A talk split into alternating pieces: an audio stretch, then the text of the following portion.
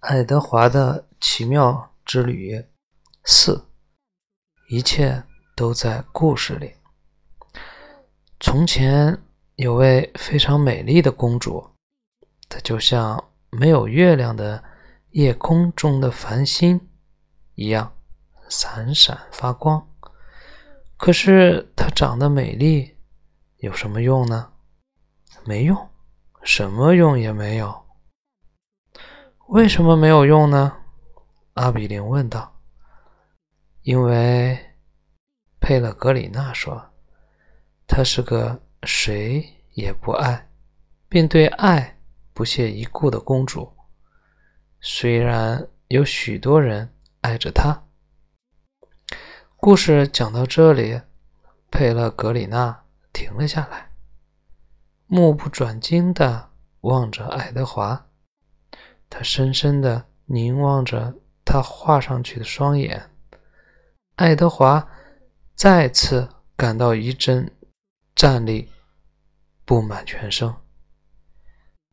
公主发生了什么事情？阿比林说：“有一天，佩勒格里娜说着，又回过头来面向阿比林。国王，他的父亲。”说：“公主到了结婚的年纪。很快，从邻国来了一位王子，他见到了公主，对她一见钟情。他送她一枚纯金的戒指，把它戴在她的手指上。他对她说：‘我爱你。’可你知道公主怎么回应的吗？”阿比林摇了摇头，他把那枚戒指吞了下去。他把它从手指上摘下来，然后吞了下去。他说：“这就是我对爱的理解。”然后他从那位王子王子身边跑开了。他离开了那座城堡。来到了密林的深处，深处，然后，然后什么？阿比丁说：“后来怎么样了？”然后公主迷失了在密林中，她四处游荡了好几天，最后她找到了一座小屋，敲了敲门说：“让我进去，我很冷。”没有回答，他又敲了敲门，说道：“让我进去，我很饿。”一个可怕的声音回答了他。那声音说：“如果你一定要进来，就进来吧。”美丽的公主进去了。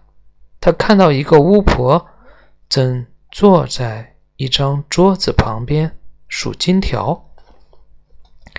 三千六百二十二，巫婆说道：“我迷路了。”美丽的公主说：“怎么回事？”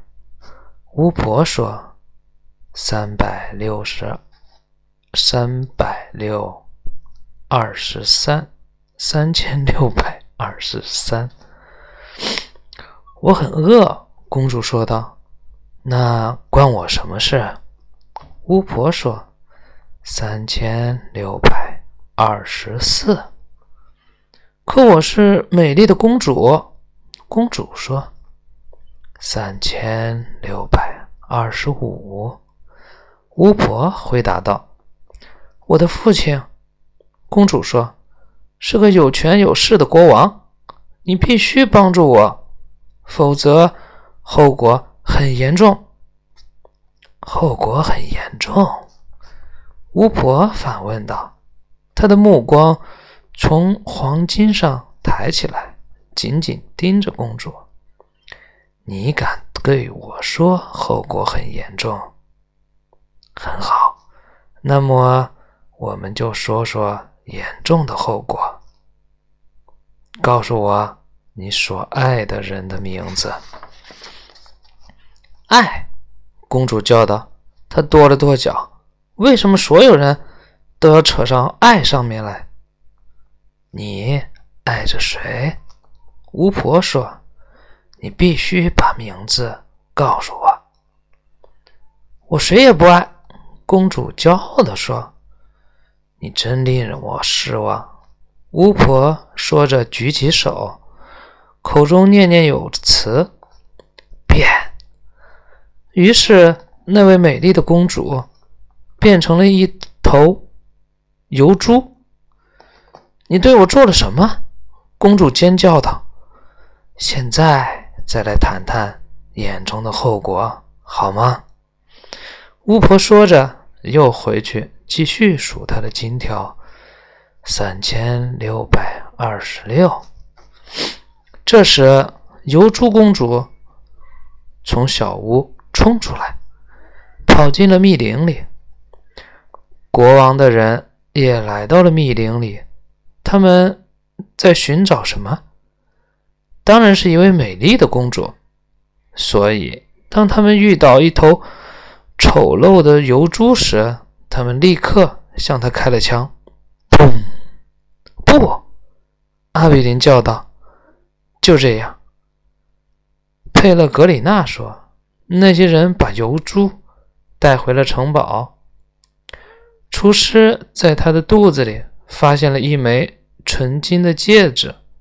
那天晚上，城堡里许多人饥肠辘辘的等着吃肉呢。于是，厨师把那枚戒指戴在自己的手指上。”结束了屠宰油猪的工作。厨师在工作时，美丽公主曾吞下的那枚戒指，戒指在他的手上闪闪发光。故事讲完了，完了。阿比林愤愤不平地说：“是的。”佩勒格里娜说：“完了。”可是不能玩。为什么不能玩呢？因为玩的太快了。因为从那以后，谁也没有过上幸福的生活，所以不能玩。啊，是这样的。佩勒格里娜点了点头，他沉默了片刻。可你要先回答我这个问题：如果没有爱，一个故事怎么会有幸福的结局？好了，时间不早了，你该睡觉了。佩勒格里娜从阿比林手中接过爱德华，把他放在他的小床上，拉过床单，一直盖到他的胡须下面。他俯身向前靠近他，小声说道：“你使我很失望。”老太太离开后，爱德华躺在他的小床上，眼睛盯着天花板。他想到了那个公主和他变成了一头油猪，多么恐怖呀！多么荒唐呀！多么可怕的命运呀！爱德华，阿比林说：“我爱你，不管我长到多大，我都会永远爱你的。”是的，是的，爱德华心想。他继续凝视着天花板。要是佩勒格里娜把他侧身放一下就好了，这样他就可以眺望星空了。接着，他想起了佩勒格里娜对那位美丽公主的描述：她就像没有月亮的夜空中的繁星一样，闪闪发光。出于某种原因，爱德华能从这句话中感受到慰藉。他一遍又一遍的重复着这句话，直到第一道曙光终于浮现。今天的讲完了，下一集第五，爱德华落海了。